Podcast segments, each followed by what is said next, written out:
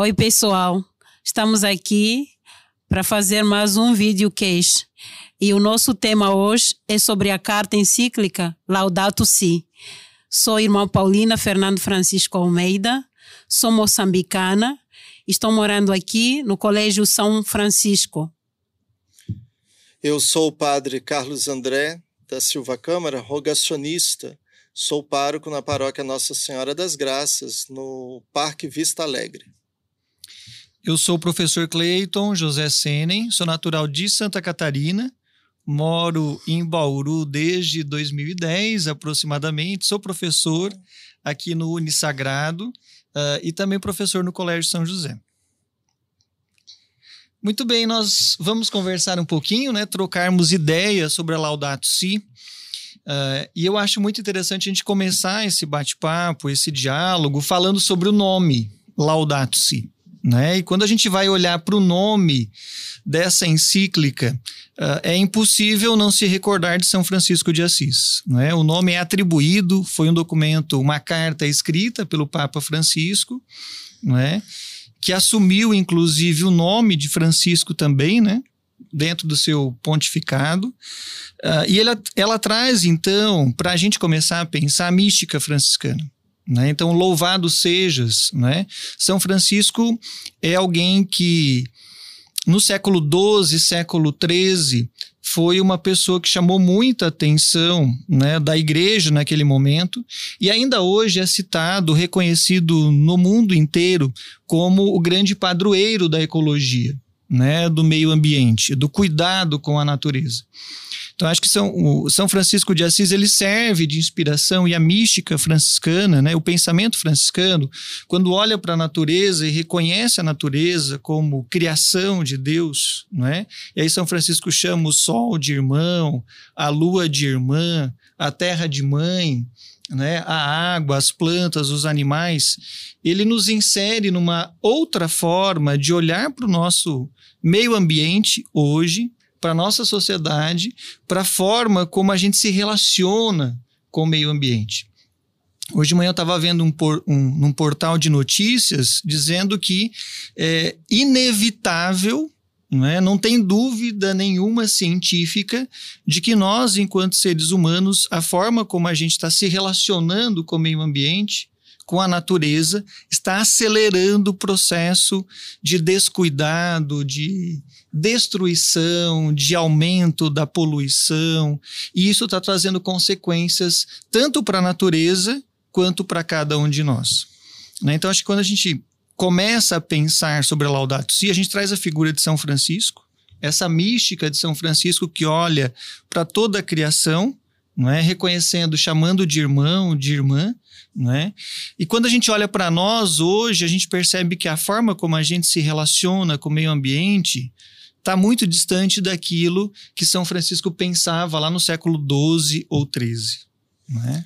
O tema, o próprio título, né, Laudato Si, ele já traz essa confissão, né, como que uma demonstração, louvado seja, né, a, a encíclica, ela per, per, perpassa a encíclica toda esse espírito de louvor que tinha São Francisco, né, dessa humanidade que, como o Papa Francisco sempre falou, não é indiferente, mas é comprometida, que é conjunta, que é irmã, né? Uhum. Não só o, é, o ser humano é irmão, né? Mas a criação é irmã, irmã sol, irmã terra, irmã lua.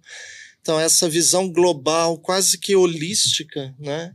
perpassa né, nessa, nessa encíclica, já aqui manifestada pelo nome: Louvado seja por tudo, né? Louvado seja pela vida, louvado seja pela terra, pela água, né? A espiritualidade mesmo franciscana, esse louvor que São Francisco era tão natural, né? Um homem tão cheio de louvor, né? Então, já diz tudo. É como numa redação. O título já diz Sim. mais ou menos o que vai passar ali no conteúdo. Esse louvor perpassa toda a encíclica, como você falou, né? Sim. Numa visão espiritual mesmo, né? E ao mesmo tempo tão material da humanidade é, unida com tudo que foi criado, né? Essa paternidade de Deus não fica restrita a só nós, né? A beleza, o louvor que nós damos a Deus perpassa essa paternidade, perpassa tudo que Deus criou. É muito bonito esse, nesse sentido. E um tema atual, quando nós debatemos hoje é, marco temporal indígena, devastação da Amazônia, é, efeito estufa, perpassa. Falta né? d'água. Falta d'água, crise né, hídrica, uhum. é, é, está tudo muito dentro. Né? E, e, nós, por exemplo, nas nossas realidades, provavelmente já passamos isso. Né? Eu, por exemplo, é, venho de uma realidade anterior de São Paulo, numa comunidade de periferia, onde as pessoas tinham que ser inseridas nesse contexto de cuidado com a natureza, de preservação, por exemplo, na questão do lixo, na questão do lixo, porque se varria de dentro de casa até o portão, do portão para a rua era como se não tivesse dono. Uhum. Então, o trabalho não só espiritual, mas o trabalho humano mesmo de comprometimento com a natureza, com o outro, com o vizinho com que eu deixava o lixo na frente do portão. Então, isso é muito importante e perpassa a Laudato Si, né? todo esse cuidado com a natureza, que é irmã, que é irmã nossa. É, me chama a atenção também, né? Essa questão do São Francisco, o cuidado que ele tinha, essa intimidade, né? Com a própria natureza, né? Contudo, ele chama irmão, irmã, irmã lua, irmão sol, tudo, a mãe natureza. Então, essa intimidade, muitas vezes também no, no, nos nossos dias, nos falta isso, né? Essa convivência que ele tinha com a natureza em si, né? Com tudo que nos rodeia. Então, olhando também, né, o padre aqui falava, no, quando ele morava, né, eu também vim de uma realidade bem diferente, lá na África, né, Moçambique. E lá, infelizmente, até hoje, né, está mudando algumas realidades, mas ainda nos falta essa consciência de, do cuidado com a natureza, que é a nossa mãe que nos acolheu, né? Nós, como os últimos a serem criados, né, ela nos acolheu. Então, nos falta isso também. Tem muita escassez de água, desmatamento das florestas. Então, muita coisa acontecendo e esse, essa falta do cuidado com a própria natureza que nos acolheu. Então, é uma coisa urgente, né?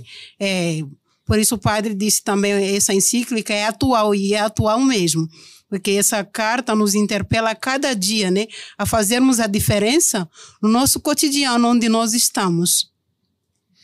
É muito interessante quando a gente olha né, para essa questão do louvar, é o olhar para a natureza e agradecer, ele parte de um, de um pressuposto, não é?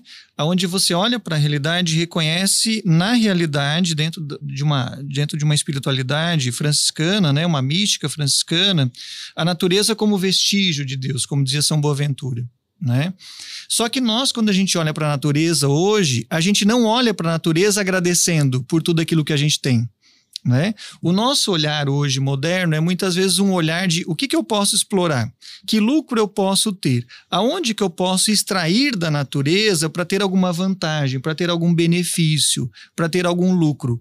É um olhar muito diferente, eu diria totalmente diferente do olhar de São Francisco, né? que, olhe, reconhe que olha, reconhece como irmão, como irmã, como mãe terra e agradece, louva o nosso olhar não é de agradecimento, né? O nosso olhar não é de contemplação. É de exploração. É de exploração, exploração. é de dominação, né? Eu acho interessante eh, quando você fala isso por, da, da espiritualidade franciscana, que eu acho que na Laudato Si ela é um início mas é muito mais do que uma espiritualidade franciscana que o, que o Papa Francisco quer propor. Ele quer propor uma igreja irmã uma igreja que não seja indiferente aos problemas da natureza. Ele convida muito a gente é, ir às periferias, né? mas ir às periferias para trazer para o centro, para preocupação, para atenção, né? porque o uhum. centro é Deus. Então, quando ele evoca essa espiritualidade franciscana, a igreja ela tem várias outras espiritualidades uhum. tão boas, tão é, dignificantes quanto a franciscana. E é um convite para que a igreja toda né, pense e consiga, a partir de então, dessa, dessa partida, retomar uma espiritualidade própria na igreja que combata a indiferença.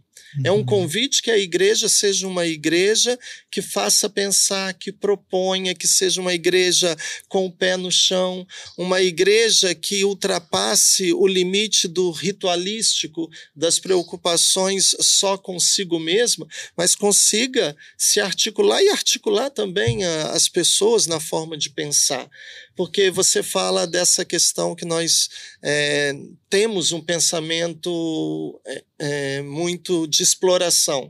A encíclica vai falar isso, a superação de um pensamento em que o homem também é uma máquina, que a natureza é, tem que ser explorada, que a ciência vai dar todas as soluções, mas que passa por uma conversão pessoal, né? de uma uhum. crise é, ecológica para uma mentalidade humana uma espiritualidade ecológica, né? Uhum. Que faça a gente pensar não como alguém que quer explorar, não como alguém que tem uma solução. Por exemplo, a ciência tem solução para tudo. Não, precisa de outros campos da, do conhecimento, precisa de teologia, precisa da filosofia para a uhum. gente encontrar a solução. Né? É uma superação desse justamente desse pensamento moderno de exploração, é, domina a natureza, né, explora a natureza. E também é nessa questão a, a questão da, da, da própria presença humana. Né? O, o hebreu, para ele, ele tinha, o mundo hebreu, ele tinha quatro reinos: mineral, vegetal, animal e o reino humano. O reino humano era esse que era alimentado pelo pão do céu. Então era diferente o reino humano. Aqui na encíclica, nós temos três, né? Nós temos três divisões e o mundo faz parte, né? A terra, a criação faz parte de nós, nós fazemos parte. Então é uma coisa só. A gente está acostumado a dividir para conquistar. Uhum. E nesse caso o Papa chama a gente, não, vamos fazer parte, vamos ser um todo, né?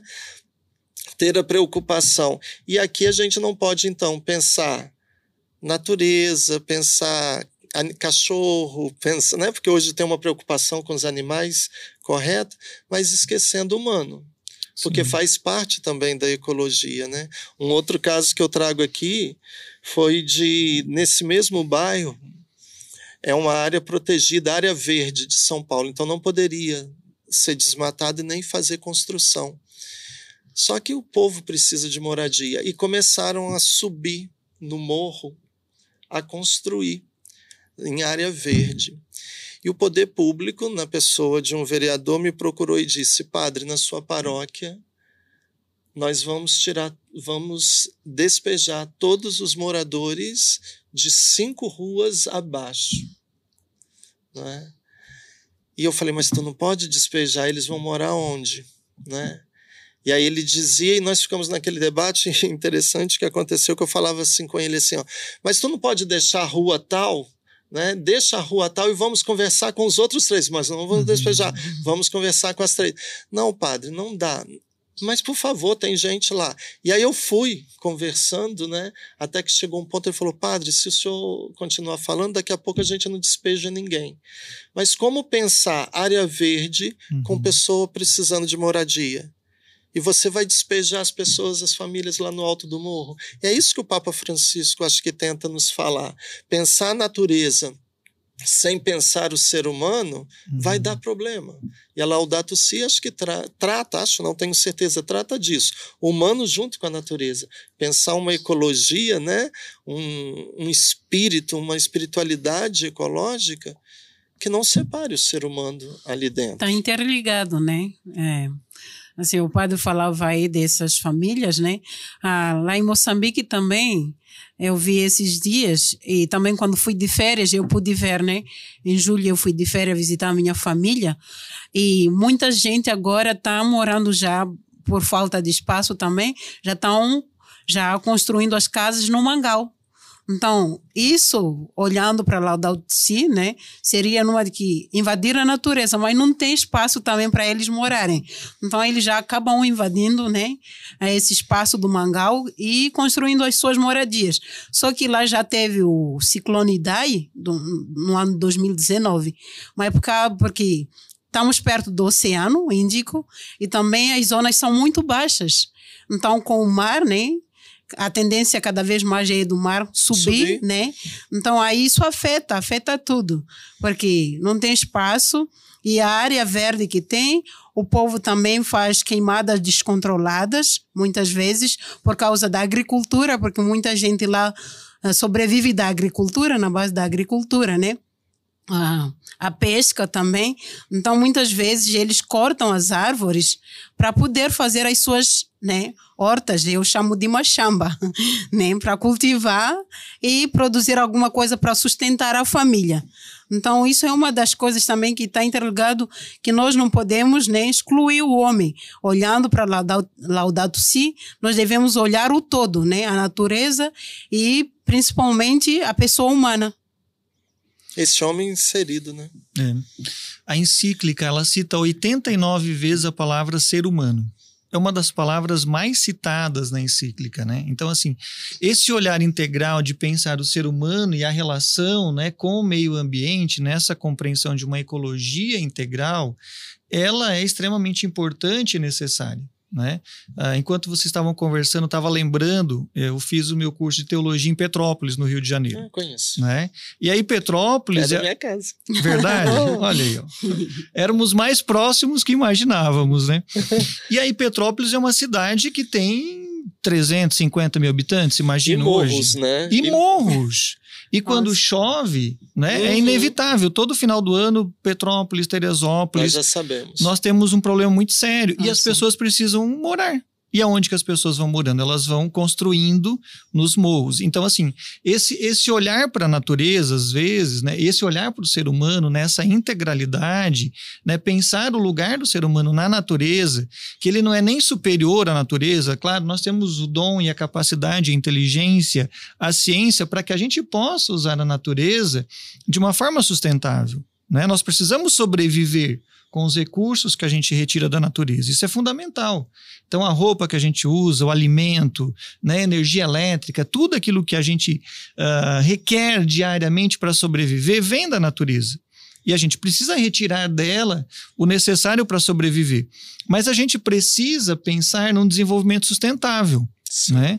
Nas disciplinas aqui de ética e cultura religiosa, que eu leciono também, ah, um dos temas que a gente sempre debate é justamente ética e meio ambiente. Né? Tudo a ver. E, é uma, e um dos desafios é esse, porque assim, a gente tem muitas empresas, organizações que têm selo verde, que têm bandeiras, que têm ISO 9000 e não sei quantos, que defendem uma filosofia, um desenvolvimento sustentável, mas na prática, infelizmente, o que a gente percebe é um slogan, Sim. é um marketing para vender ainda mais.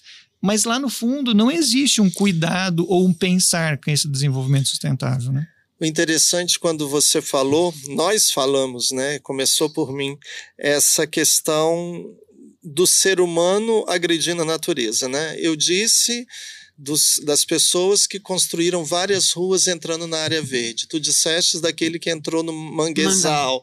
E tu disse da, das casas lá em Petrópolis, no morro, que eu conheço bem, da, da, tra- verdadeiras tragédias.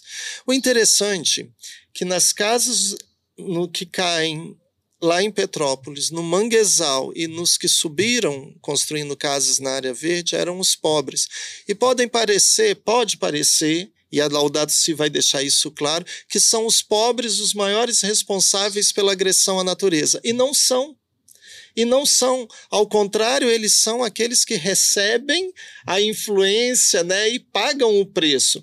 Porque quem é realmente essas empresas que têm selo verde, mas que às vezes é só um slogan, são eles que dominam a técnica, são eles que têm o dinheiro para fazer a modificação genética na soja, são eles que dominam o capital e a natureza Além de causar poluições também. né? Justamente. O que, o que ocorre? Às vezes, essa produção que só chega na mão dos ricos, o consumo dos ricos, daqueles que detêm a técnica, que detêm a, a, tecnologia, o saber, o conhecimento, é que exaure a natureza. Uhum. Exaure. Vamos pegar a realidade de Petrópolis e a minha realidade lá em São Paulo, no Morro Doce. Não é questão de não ter terra não é questão de não ter onde os pobres morarem. Tem terra, mas está na mão de poucos. E aonde vai se relegando os pobres? As periferias. Vai se empurrando. Quando não se toma. Não é? Então a gente acha assim, ah, então a culpa da, de agressão da natureza é dos pobres. E não é. No fundo, no fundo, eles vão sentir mais do que os ricos, e, no entanto, a, a Laudato de Si diz que é a ganância, né? é a ganância, o uso, o abuso daquilo que esses que dominam a técnica e o dinheiro têm, é que leva a exaurir. Vamos tirar da natureza tudo porque é renovável. É um, seria uma, um domínio de uma tecnocracia, como diz, né? né? Vamos exaurir a natureza que não vai acabar. Vai, se você uhum. consome demais, vai acabar. E pobre não consome, vamos dizer, né? Assim não com essa ganância. Então, acho que a gente tem que explicar bem, conversar aqui bem, porque pode parecer que são os pobres uhum. que estão uhum. fazendo isso. Nós é. contamos só mas nós Sim. não contamos do Dória que invadiu terreno, né? Nós não falamos isso. Nós não falamos é, de empresários que invadiram praias e áreas de reserva em Angra. Nós não falamos do Neymar que invadiu e construiu mansão, né? Então, assim, não é só o pobre. E aqui a Laudato se deixa isso bem claro. Eles vão sentir mais. Quando faltar água, quem vai ficar com sede será o pobre. Né?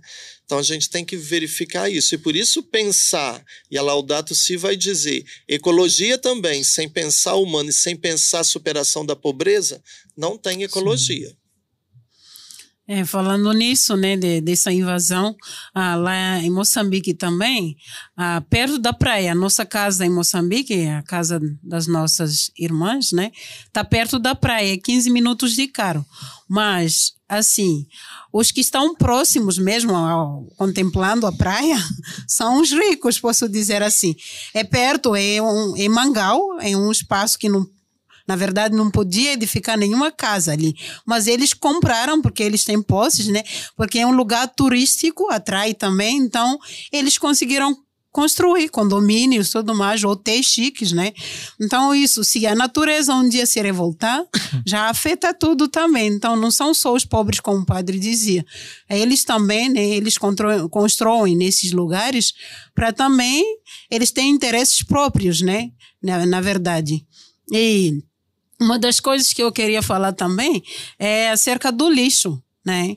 Lá em, em Maputo, principalmente, ah, o lixo está na capital, né, o maior lixo de Moçambique, posso dizer assim.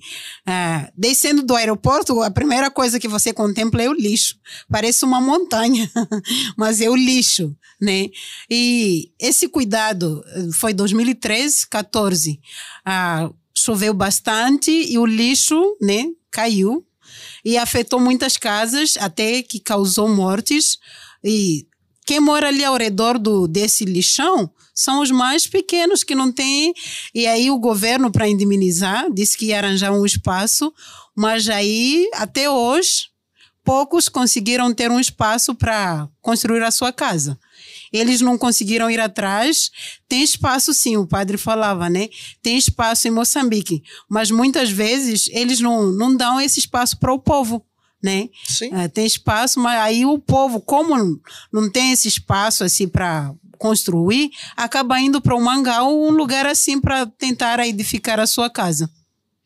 Interessante, né? A gente está falando de poluição, a gente está falando de água, a gente está falando de meio ambiente, a gente está falando de habitação, né? E, e, o que mais me chama a atenção é que, assim, a gente tem conversado, a gente tem discutido essa questão há muito tempo.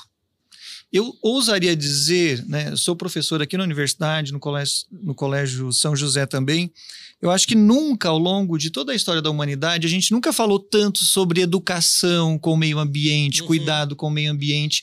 Mas, como diz a encíclica, a fraqueza das reações. A gente não consegue reagir, a gente não consegue repensar. A gente sabe que a gente está poluindo o meio ambiente. Realmente. Vejo, né? A campanha da Fraternidade 2004 no Brasil já falava sobre a questão da água. Uhum. Né? E algumas pessoas diziam: ah, mas onde é que já se viu Igreja Católica discutindo falta de água 2004?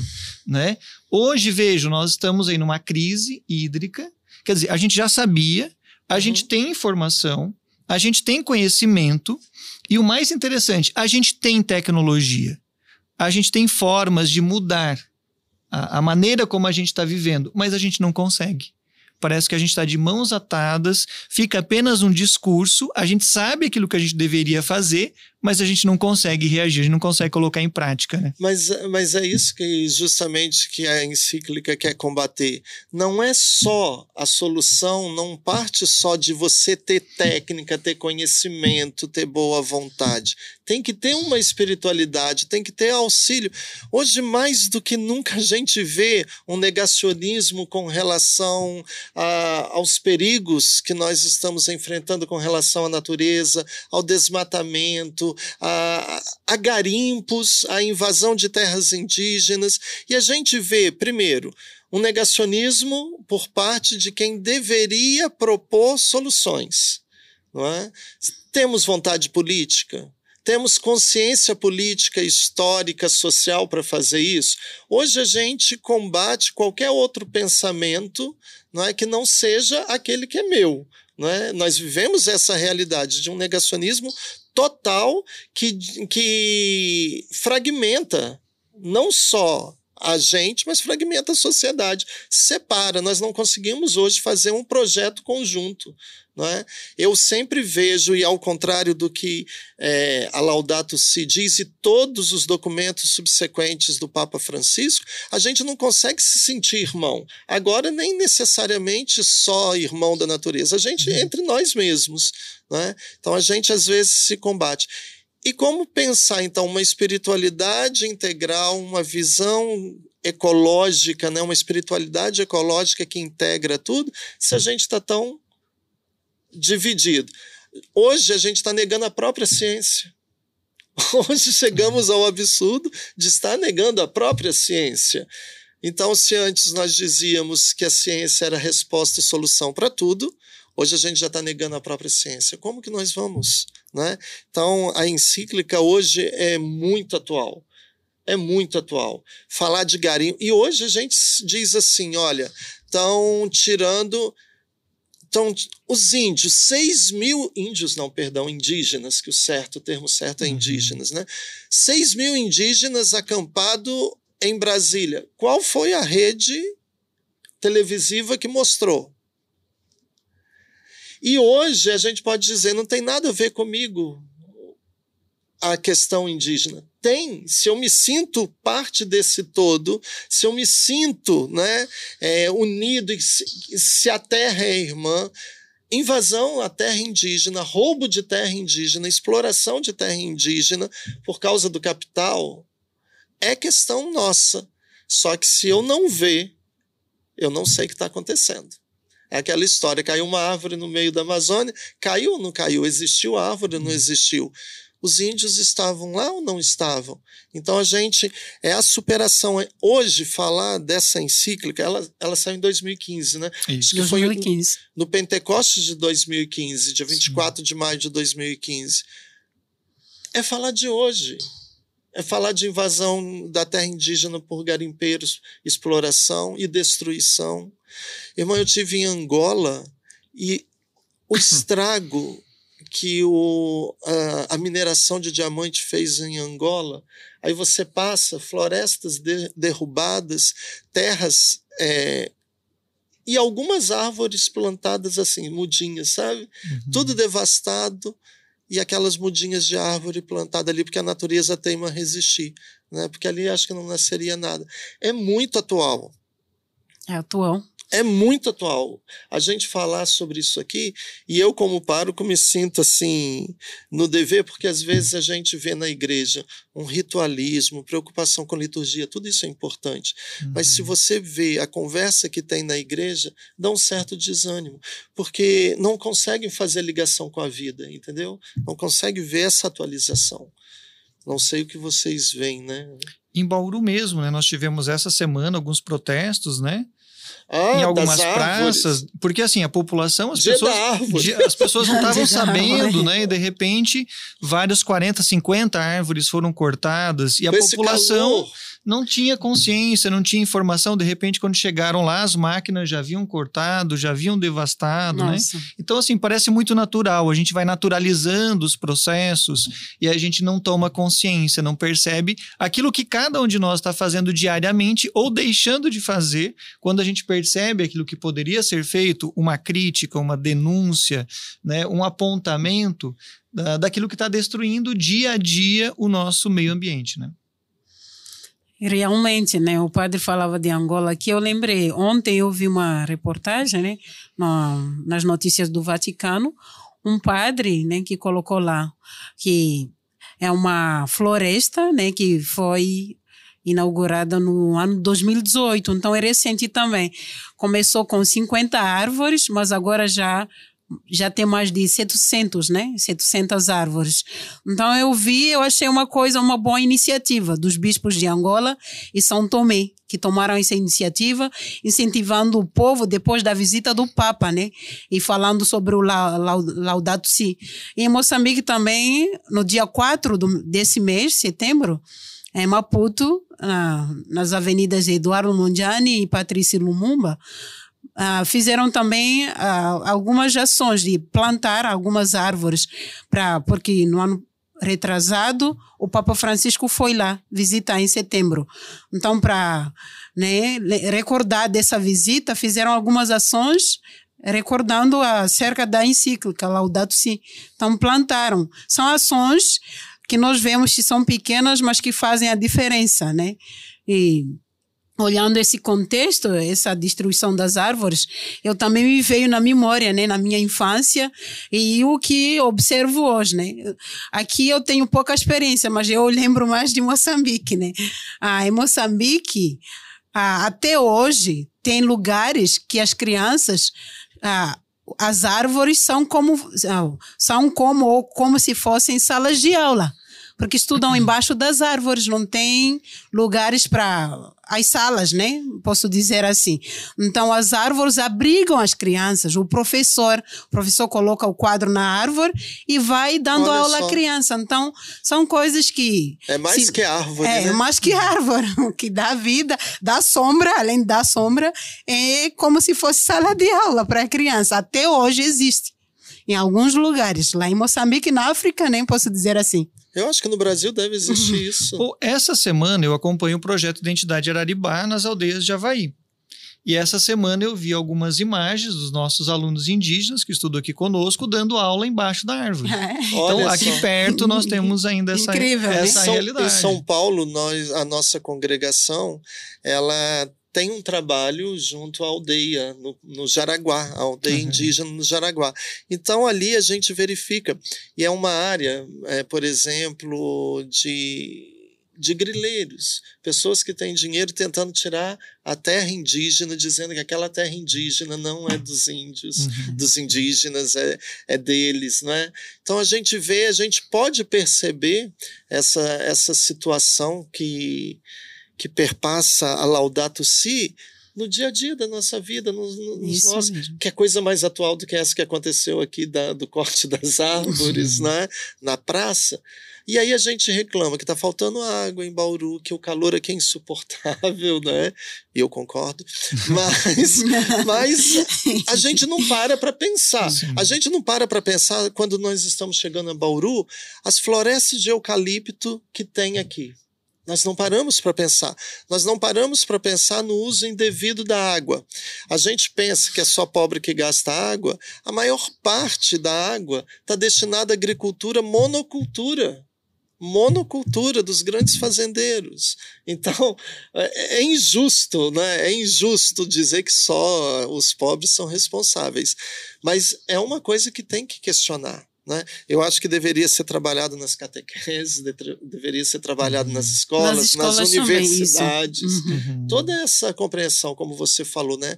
Pensar hoje uma ética sem compromisso com o meio ambiente, não tem mais como. Eu acho que isso que é, me chama muita atenção. Acho que o Papa Francisco ele é muito inteligente, assim, né? Em todas as colocações dele, tanto que ele é respeitado uh, pelas pessoas de outras religiões, não só católicos também, né?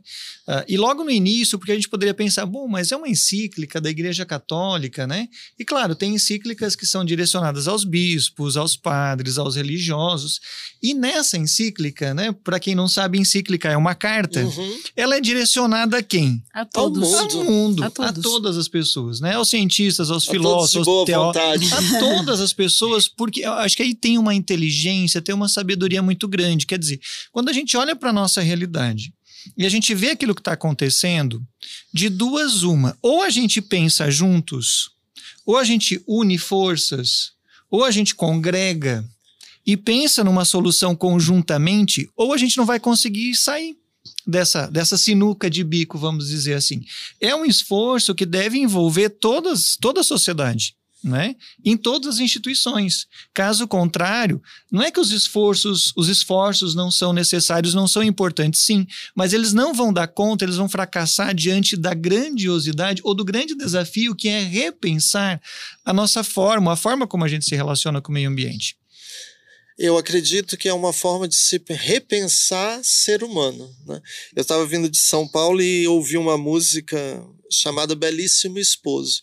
E aí eu disse para o padre que estava junto comigo e para os seminaristas assim: Jesus é belo não na estrutura física, mas ele é belo porque, como Daniel dizia, né, o Filho do Homem, como Jesus se apresentou, ele é o Filho do Homem, ele é a a humanidade, o mais belo que nós temos de ser humano, de cuidado, de amor, de zelo, e por isso que é belo.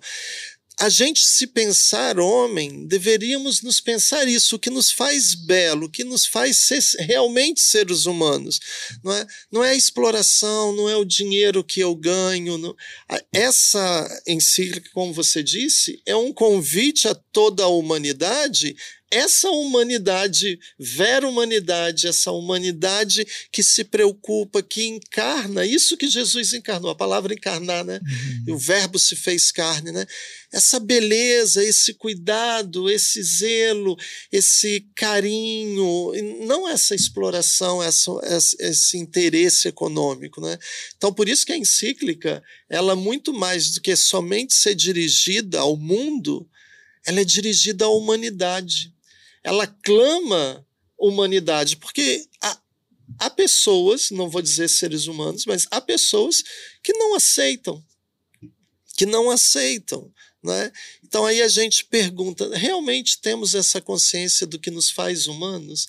Daquele. É, aí eu evoco o quarto reino lá dos, dos hebreus, né, dos judeus.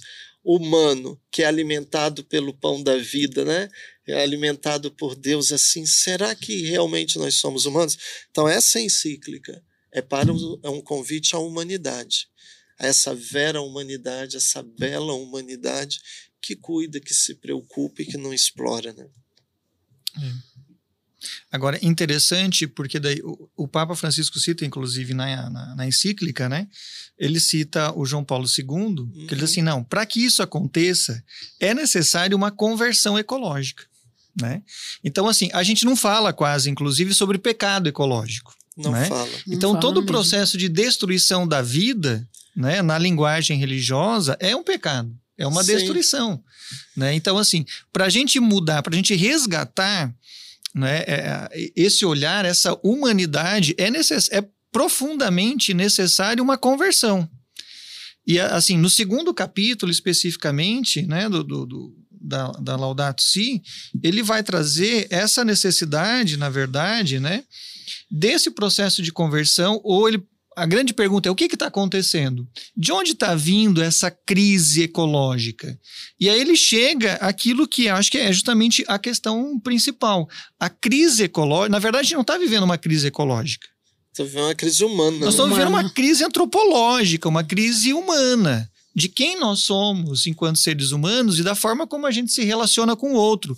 E da mesma forma como a gente se relaciona com os outros, destruindo os outros, dominando o outro, dominando o outro, é a mesma forma como a gente se relaciona com o meio ambiente. Sim. E há uma coerência, é uma verdade, né? Isso a gente projeta na natureza aquilo que nós somos. Por isso, o convite é que nós façamos, passemos né, de uma crise ecológica para uma mentalidade ecológica, uma espiritualidade ecológica. Né? Porque hoje a gente pode falar de pecado sem ser na vivência de uma espiritualidade, mas de um uhum. espiritualismo. Eu falo de pecado, pecado sexual, pecados. É, foco no pecado, mas não aceito que tudo é pecado. Eu falo de pecado dentro da igreja, mas no compromisso de pagar um salário melhor para minha funcionária, não. De, de cortar, de destruir a natureza, de ser a favor de invasão de terra indígena, de explorar. Ah, não, isso não é pecado. É. É? Então, por isso que passa esse comprometimento dessa humanidade de nós nos compreendermos e avaliarmos, até revermos esse sentido de pecado. Porque, como tu disseste, tudo que agride a vida é pecado. Tudo que agride. Então, e acho que por causa dessa mentalidade assim, pecado é só aquilo que se refere ao que acontece no campo espiritual e da igreja, eu não consigo ver pecado em matar animais em extinção, vender, colocar 50 passarinhos dentro de uma mala para vender. Eu não vejo isso como pecado. É? Então é um convite. A Laudato Si, olha, cada dia que, que, que convivo, que eu vejo, que eu leio os jornais, eu consigo ver a Laudato Si, né? a preocupação da Laudato Si. Marco temporal, pode, podem dizer, marco temporal, terra indígena, bata aqui dentro está aqui dentro, né? Como que nós cristãos, cristãos, aí eu vou falar não só um convite aos cristãos, mas à humanidade, a outras religiões, como é que nós podemos pensar, né? Essa questão indígena, como que nós podemos pensar fazendo essa conversão? Porque se há pecado, tem que haver uma conversão. Uhum. Né? Realmente. E o Papa nos interpela, né, através dessa encíclica, o diálogo mesmo sobre essa nossa casa comum. E enquanto vocês partilhavam também, eu lembrava, né, o que nós estamos aqui diante de uma pandemia, né, que nós estamos vivendo. Aí eu pensava no uso das máscaras descartáveis, né, no descarte, na verdade, das coisas que nós, né, e as máscaras descartáveis muitas vezes afetam, nós não, não percebemos. É, oh, foi mês passado que eu vi também uma reportagem, o padre falava aí, ah, jogaram no mar né, essas máscaras descartáveis e alguns, né, a, a tartaruga, algumas é, ficaram já a máscara enrolou, né, o pescoço dos animais coitados, né, dos peixinhos lá no mar. Aí nós fazemos sem às vezes, essa consciência, é falta de consciência, na verdade, que nos falta. Porque além do diálogo, nos falta essa consciência de perceber o todo, né? Que tudo está interligado e tudo nos envolve, né? Então eu olhava e eu dizia, meu Deus, realmente a máscara descartável, né? É bom porque você usa logo joga, mas tem que saber onde jogar, né? Um lugar próprio, né? Aí você joga e não sabe o que, que vai gerar as consequências desse, né? Hum, depois de jogar. Aí eu olhava os bichinhos lá todo e chamava a minha atenção também numa, numa reflexão, né? Não é que essa foi uma das coisas, mas tem tanta coisa que nós descartamos, né? Plástico. Hoje em dia, é. Aí não percebemos quais são as consequências que essas coisas causam à natureza e aos outros animais também que estão, né, ao nosso redor a nossa forma de vida ela é insustentável, né? Ah, eu discuto muito, eu discuto muito isso com os nossos alunos, né? Ah, tanto no colégio quanto aqui na universidade também. Eu digo assim, é muito fácil a gente olhar para a história, olhar para o passado e dizer, puxa, olha quantas coisas ruins foram feitas né, na humanidade, ou até dentro das religiões, né? As pessoas fazem críticas à Idade Média, às ah. indulgências, a Primeira Guerra Mundial, a Segunda Guerra Mundial. Eu digo assim, mas ok, são realidades que aconteceram, estão aí, que devem nos fazer com que a gente pense, olhe para a nossa realidade hoje, modifique a nossa maneira de pensar, a nossa maneira de viver hoje. A gente tem que aprender com a história. A grande dificuldade é a gente olhar para nós hoje e dizer assim, e reconhecer que a forma como a gente está vivendo é destrutiva. Nós temos consciência, nós temos informação e a gente não está mudando. É fácil a gente olhar para os outros e tá vendo como vocês erraram. Olha, vocês têm que pedir desculpas, né? Pedir o perdão. Mas eu digo assim, coloquem lá, anotem na agenda de vocês, se vocês quiserem, na última página da Bíblia, os nossos filhos, os nossos netos, as pessoas que vêm daqui a pouco, nas próximas gerações, vão olhar para nós e vão dizer, Cleiton, você em 2021 tinha consciência, tinha informação, tinha tecnologia, tinha ferramenta e não fez nada. Você, destru... você destruiu o meio ambiente. E o que, que você deixou para nós? Olha aqui. Né? E nós seremos, nós estaremos, estaremos vivos, tomara todos nós, né? Mas é uma consciência que deve nos alertar. Nós se estaremos vivos e nós seremos vivo. cobrados, né? Nós seremos cobrados pela nossa falta de atitude diante de tudo aquilo que está acontecendo. Eu espero que se vira mesmo acontecer drasticamente falta de água, né, e os pobres tiverem que comprar água, como a gente acha, né? Tanto é que a gente já vê notícias de Já grandes lugares, empresas né? que tentam comprar é, nascentes, comprar fontes de água, né? Que eu já esteja morto, porque eu, olha, tem uma coisa que eu gosto é água e ficar sem água. A ideia de ficar sem água, deixar os nossos, é, o nosso futuro, os filhos, as pessoas, né, os nossos descendentes sem água, é trágico. É trágico, é trágico. Agora, é- é interessante que uma realidade. Aí eu gostaria de perguntar a vocês: vocês veem alguma coisa negativa ou que você acha que poderia ter sido trabalhada melhor na Laudato Si, considerando tudo isso que nós falamos? Vou dar uma deixa. Por exemplo, quando nós falamos do- da invasão do manguezal, quando eu falei da invasão da área verde, quando tu falasse da construção das casas, a gente vê que tem aí um problema que afeta, que é o crescimento populacional, não é? Um crescimento. Assim, um crescimento desordenado. Tanto que a gente vê em países com grandes taxas de natalidade, é, mais agressão à natureza, né? Vocês conseguem compreender, assim, que talvez é, na Laudato Se algum ponto poderia ter sido trabalhado melhor e que não foi trabalhado, assim, com relação ao, à natureza? Porque eu tenho uma, eu tenho, pelo menos assim, não sei, né? Uma, uma pequena crítica aqui que não foi, que eu acho que deveria ter sido trabalhado, mas eu ainda não consegui encontrar alguém que talvez pensasse. Vocês conseguem ver algum ponto que poderia ser É, eu acho que assim. ah, Existem algumas coisas, porque a gente está fazendo uma crítica, inclusive, aqui, Uhum. né? A nossa forma de vida, a nossa forma como a gente se organiza em sociedade.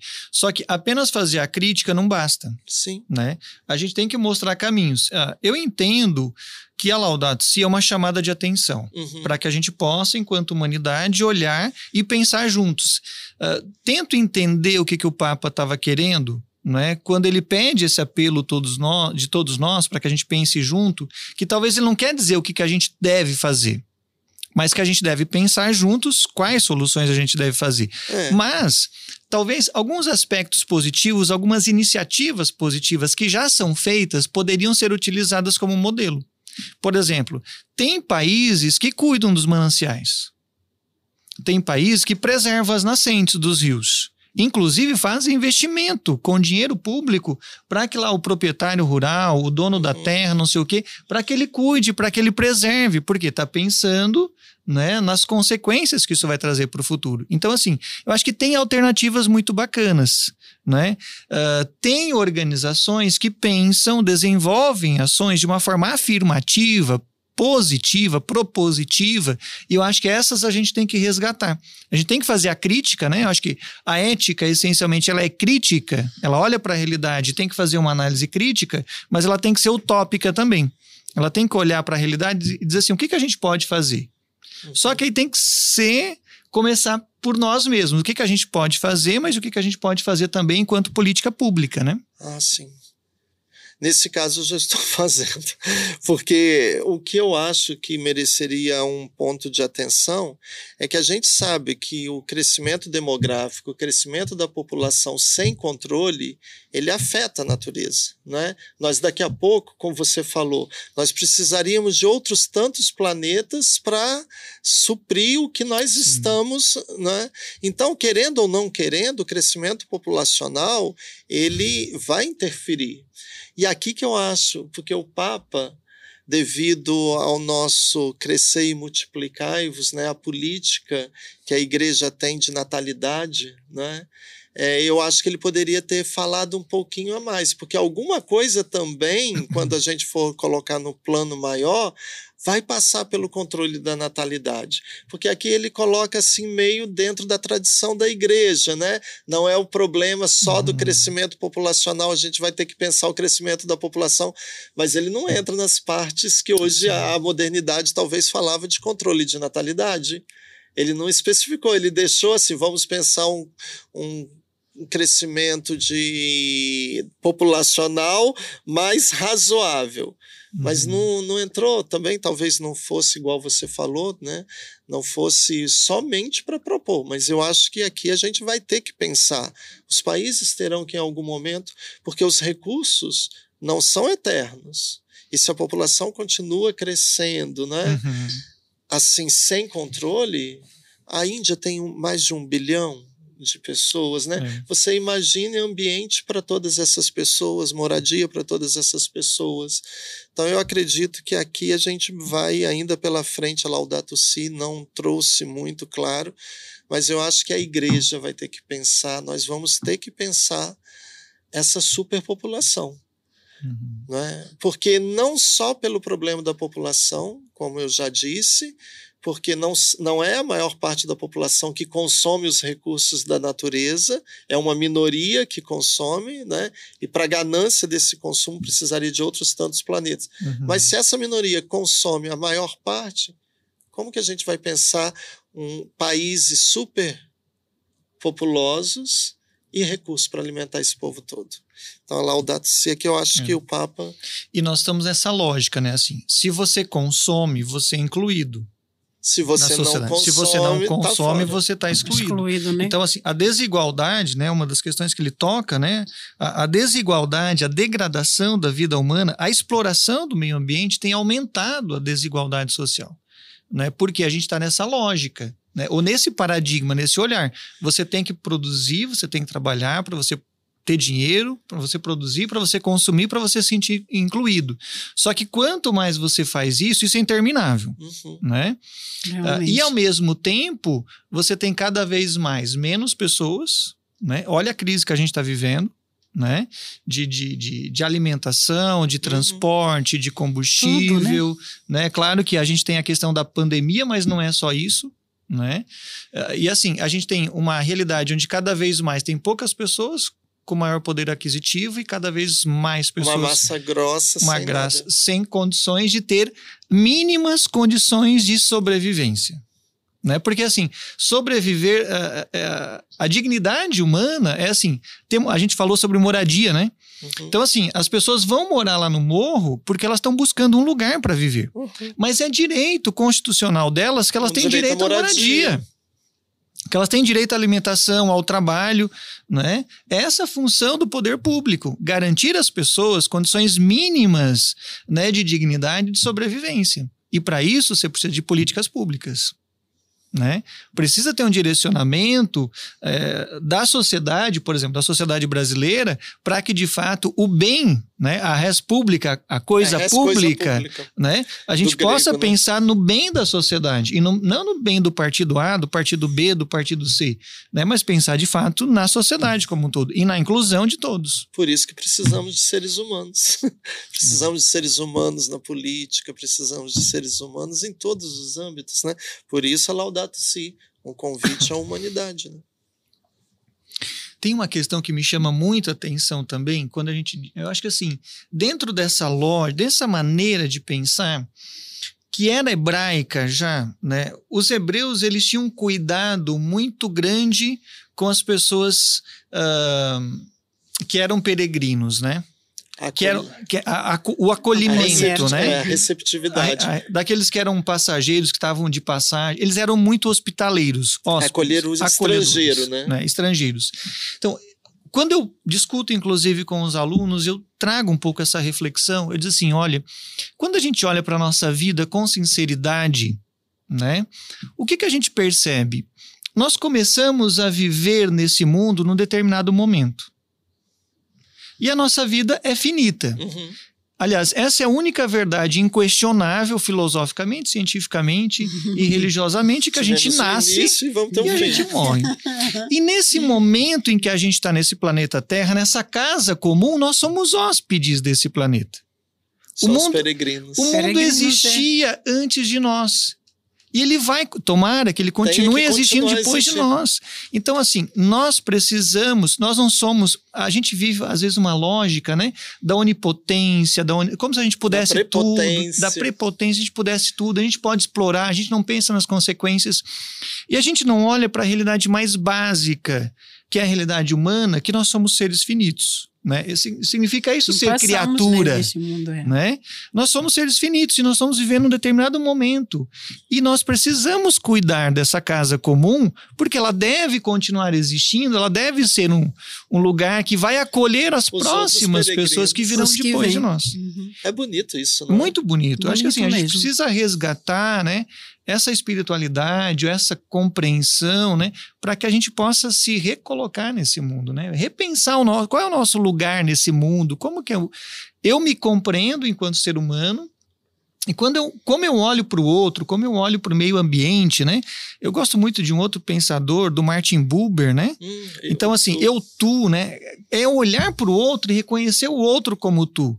É olhar para a natureza e reconhecer a natureza como um tu, não como isso, como objeto, né? Que eu posso simplesmente explorar. Ah, não, retirei todos os recursos necessários, agora eu vou embora, né? Exploro outra terra, outro lugar, e aí deixo lá para as futuras gerações para cuidar daquilo que eu destruí, né? Eu já gosto mais do Levinas. Eu, tu e ele. É, né? Levinas Então é tem o fantástico. terceiro elemento, né?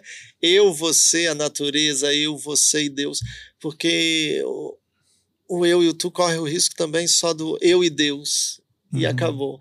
E aqui é um desafio da Laudato Si, por exemplo, é, quando diz: não é a ciência, não são somente o, a boa intenção do poder público que vai trazer a solução. Outras esferas de conhecimento têm que ajudar a pensar. Porque, por exemplo, a própria religião, eu como padre, você como freira, se a gente ficar numa religião que só tenha preocupação com aquilo que é dito espiritual, sem saber espiritualizar a realidade, sem saber ler a realidade como é, chamada conversão por Deus, a gente vai deixar de contribuir. Uma religião que diz que pensar a questão da água não é coisa de igreja, pensar política não é coisa de igreja, pensar é, marco temporal não é coisa de igreja, deixa de contribuir, deixa de ser conhecimento. E se a gente pensar, pensar o ser humano sem uma um olhar religioso, não que não seja possível, né? Uhum. É, Kant já dizia isso, o imperativo categórico. A gente é tão, vai chegar tão perto da, da inteligência, da, da, do racional, que a gente não vai precisar de religião. Não, acho que ele estava enganado. Mas nós precisamos também da Uhum. religião. E uma religião que queira se desvincular dessas coisas, ela tende a não ser resposta para o homem. Eu acho que é isso que o Papa Francisco tenta fazer com que a igreja, que nós, igreja, igreja católica, como está nas encíclicas ecumênicas, não como igreja católica apostólica romana, mas povo de Deus, todo mundo que acredita em Jesus Cristo, Como, né? Comuni- assembleia, né? como assembleia, comunidade. todos os crentes, todos que acreditam em Cristo, né, Igreja Católica, nesse sentido universal, que o Papa Francisco é, nós devemos ter o pé no chão, nós devemos saber ler a realidade, não é? Então, porque não é só ter boa vontade, não é só ter quem no governo queira fazer o que domine a técnica. Outras áreas do conhecimento e da vida têm que ajudar a pensar isso. E a religião né? pode ajudar muito. Acho que aí está aí tá um dos. Nós encontramos um dos papéis importantes. Eu acho que por isso que a Laudato Si é um documento de vanguarda também, porque quando a gente olha para as outras religiões, ou mesmo para a Igreja Católica, né, a gente nunca teve um documento tão contundente né, que chamasse atenção, que colocasse a questão do cuidado com o meio ambiente como centro de um documento. Ah, a gente sim, tem algumas falas, sim, claro. né, tem Esse é algumas primeiro, outras, realmente. mas esse ele traz, né, e ele chama atenção. Eu acho que assim, e tem um, um olhar das outras religiões também, né, a importância das religiões se preocuparem, né. A gente falava lá no início, né, que a- a- se a gente diz que Jesus se encarnou, isso não é apenas um fato. Mas é a forma como Deus se manifesta, a forma como Uhum. Deus se revela. Então Deus se revela por meio da encarnação, né? A história da Isso. salvação é porque é uma história. Deus fala por meio da história, Sim. né? Concreta, encarnada das pessoas, lá na favela, no morro, né? Em qualquer lugar. Então eu acho que a gente, a igreja, ela precisa, né? Enquanto ah, a religião como um todo, né? Ela precisa ah, ser pensada dentro desse aspecto, né? Eu gosto muito do símbolo, né? Assim, simbolicamente falando, né? Se a gente olhar para a cruz, né? A gente tem uma dimensão transversal, uma dimensão vertical, uma dimensão E horizontal, né? Aliás, São João, se não me falha a memória, que diz assim: quem diz que ama a Deus, mas não ama o seu irmão, São Tiago. São Tiago, São é Tiago. mentiroso.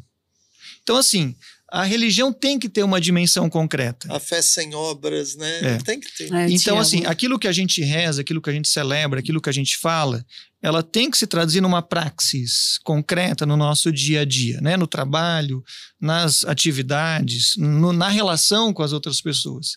Então, é isso pensar uma religião encarnada, Uhum. né?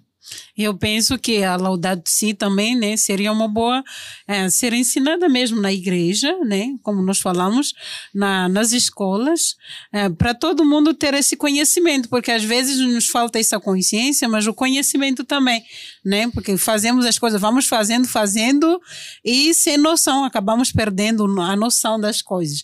Então, retomando, né, a, o apelo do Papa, eu acredito que vai ajudar muita gente, né, a tomar essa consciência novamente, através começando das casas mesmo, né, das nossas próprias casas, fazendo essa pequena diferença com as plantas que nós temos, o lixo, as coisas pequenas que nós temos dentro das nossas casas. Sim. Eu, é, é muito bonito porque, assim, na sequência dos outros documentos, e agora ano que vem nós vamos viver o sínodo, o sínodo na, na igreja, né? Comunhão, participação e missão. Tu vês essa ideia aqui, né? A forma de você pensar o mundo é a forma de você pensar uma igreja. Quando o Papa Francisco agora vai propor o sínodo na igreja, um jeito de ser igreja, vence a indiferença, vence a separação, entendeu?